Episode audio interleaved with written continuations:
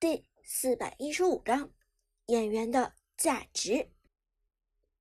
比赛进行到现在，虽然整体上炮战队在刘备、鬼谷子套路下带动节奏、占领优势，但严格来讲，炮战队又不完全是顺风。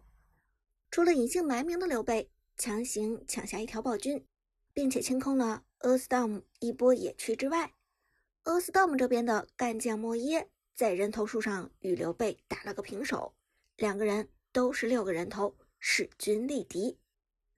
而阿斯道姆的干将莫耶拥有着一个相当强大的被动，击杀人头之后会叠加自己的法强，这样一来就让干将莫耶的人头比刘备的人头更有价值。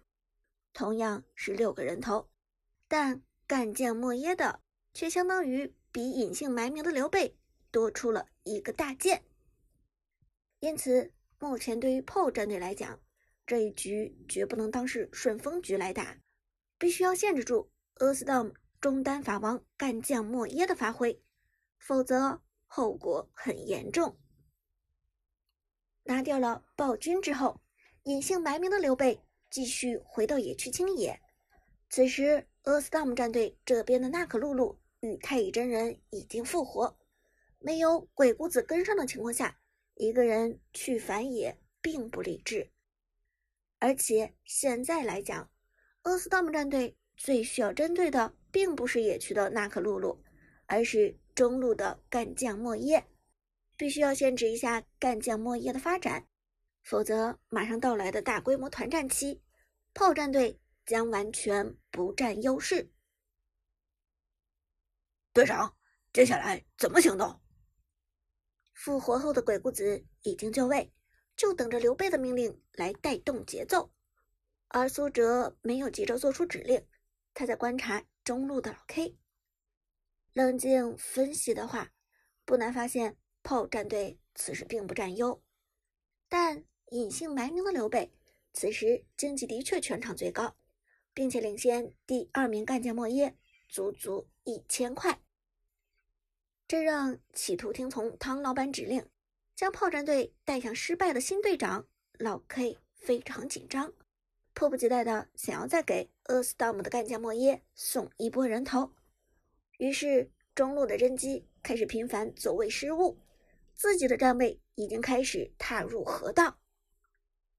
看到这一幕，苏哲给旺财使了个眼色，老 K 毕竟就在两人身边。两人绝不能就这么直接交谈。好在苏哲与旺财的默契已经完全可以做到心照不宣。接下来，两个人不由自主地朝着中路河道移动，目标正是被老 K 吸引上钩的 A Storm 战队的干将莫邪。不能再让老 K 这么送下去了。干将莫邪的被动技能是可以叠加法强的，必须得阻止老 K。否则，炮战队这一场就完了。而赛场上的解说看到这一幕，情绪开始激动起来。我们看到炮战队中路的甄姬走位很靠前，甚至已经站到了河道上。老 K 这名选手之前的表现向来出色，在炮战队也算是除了隐姓埋名之外的第二个能够开瑞的角色。可今天这场决赛，老 K 选手似乎不在状态。两场的法师周瑜和甄姬用的都不是很好。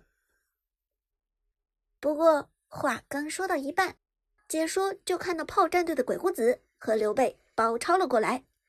看到这一幕，解说终于恍然大悟。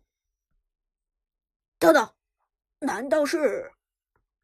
解说震惊道：“老 K 选手难道只是一个诱饵？”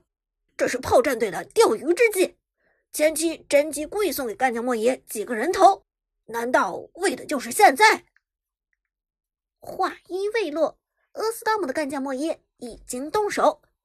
前期炮战队的老 K 打的实在是太难看了，这让干将莫邪已经开始怀疑老 K 根本就是个演员。所以这次看到老 K 站位靠前，干将莫邪几乎是毫不犹豫的启动。大招都不需要放出，直接一个远端的雌雄双剑打出伤害。同时，老 K 的真机象征性的后撤，躲开干将莫邪的射程。但干将莫邪丝毫不慌，直接一个反向护住剑种。此时的干将莫邪沾沾自喜，还想秀一下自己的骚操作。解说也不由得称赞道：“我们看到饿死盗墓战队的干将莫耶操作很细腻，这一波反向一技能的确很精彩。”但是，但是两个字刚刚出口，在干将莫耶还没有来得及收割老 K 的真机的时候，鬼谷子忽然出现，直接一招拉人。Nice！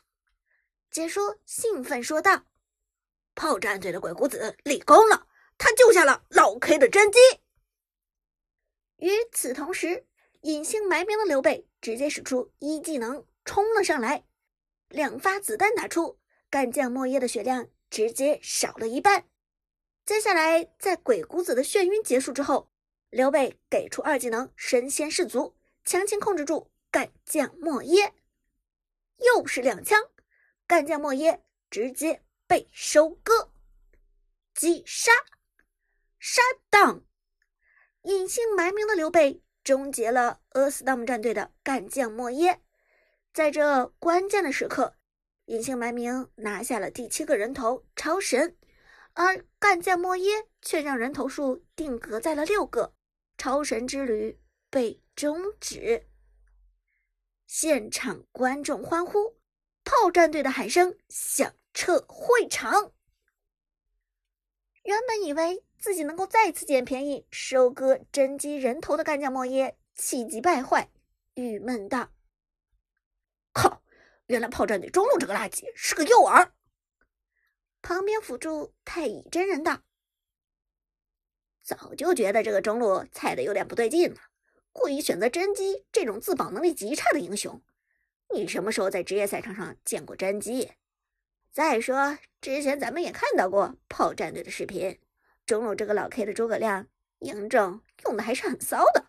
今天故意打的辣眼睛。”肯定是充当诱饵啊！两个人一商量，立即觉得这是炮战队的战术，中路摆出这么一个陷阱，就等着 Astom 这边的人跳进去自投罗网。于是吃过了老 K 几个人头的干将莫耶，再也不敢捡便宜，老老实实的放弃了利用真机刷被动的想法。上一次突进真机。害得娜可露露和太乙真人被杀，这一次自己的超神之旅又被终结，中路的真机简直就是个灾星，是个祸害。而与此同时，观众席上的汤老板更加坐不住了。阿飞、黄山这些背叛自己的人也就罢了，居然连俱乐部的元老从入行以来。就一直被自己关注的老 K，都让他失望了。老 K，你到底在想什么？汤老板沉声说道，目光中阴鸷不已。故意选出这么一个弱势英雄，却给隐姓埋名做诱饵吗？你的心到底是向着哪一边的？是唐老板，还是苏哲？而此时的老 K 自己也很惶恐，他原本是想要送人头的，谁知道队友的支援太快，反倒将自己的送人头当成了一次机会。回头看着苏哲和旺财，老 K 的心中除了无奈还是无奈。难道在这种情况下，自己也要被苏哲牵着鼻子走吗？在看着队友们脸上的表情，他们目光坚毅，心态平和，每个人都锐意进取。王者城市赛北方总决赛的冠军近在眼前，炮战队距离加冕也只有一步之遥。此时的老 K 忽然意识到一件事情，自己其实也是炮战队的一份子。从当初加入战队开始，老 K 就有一天梦想着获得一个冠军，哪怕不是 KPL 的冠军，只是王者城市赛的冠军，那么这也是一件荣耀的事情啊！故意输掉比赛，唐老板会给多少钱的红包？几千、几万、十万？可是这些钱又干得了什么？几件装备，几套新衣服，几顿奢华的大餐。可要了这些钱，冠军却丢了，眼睁睁的看到自己走到这一步，却与冠军失之交臂。这样，真的值得吗？想到这里，老 K 开始犹豫。如果夺下冠军，那么自己也会为了炮战队而自豪。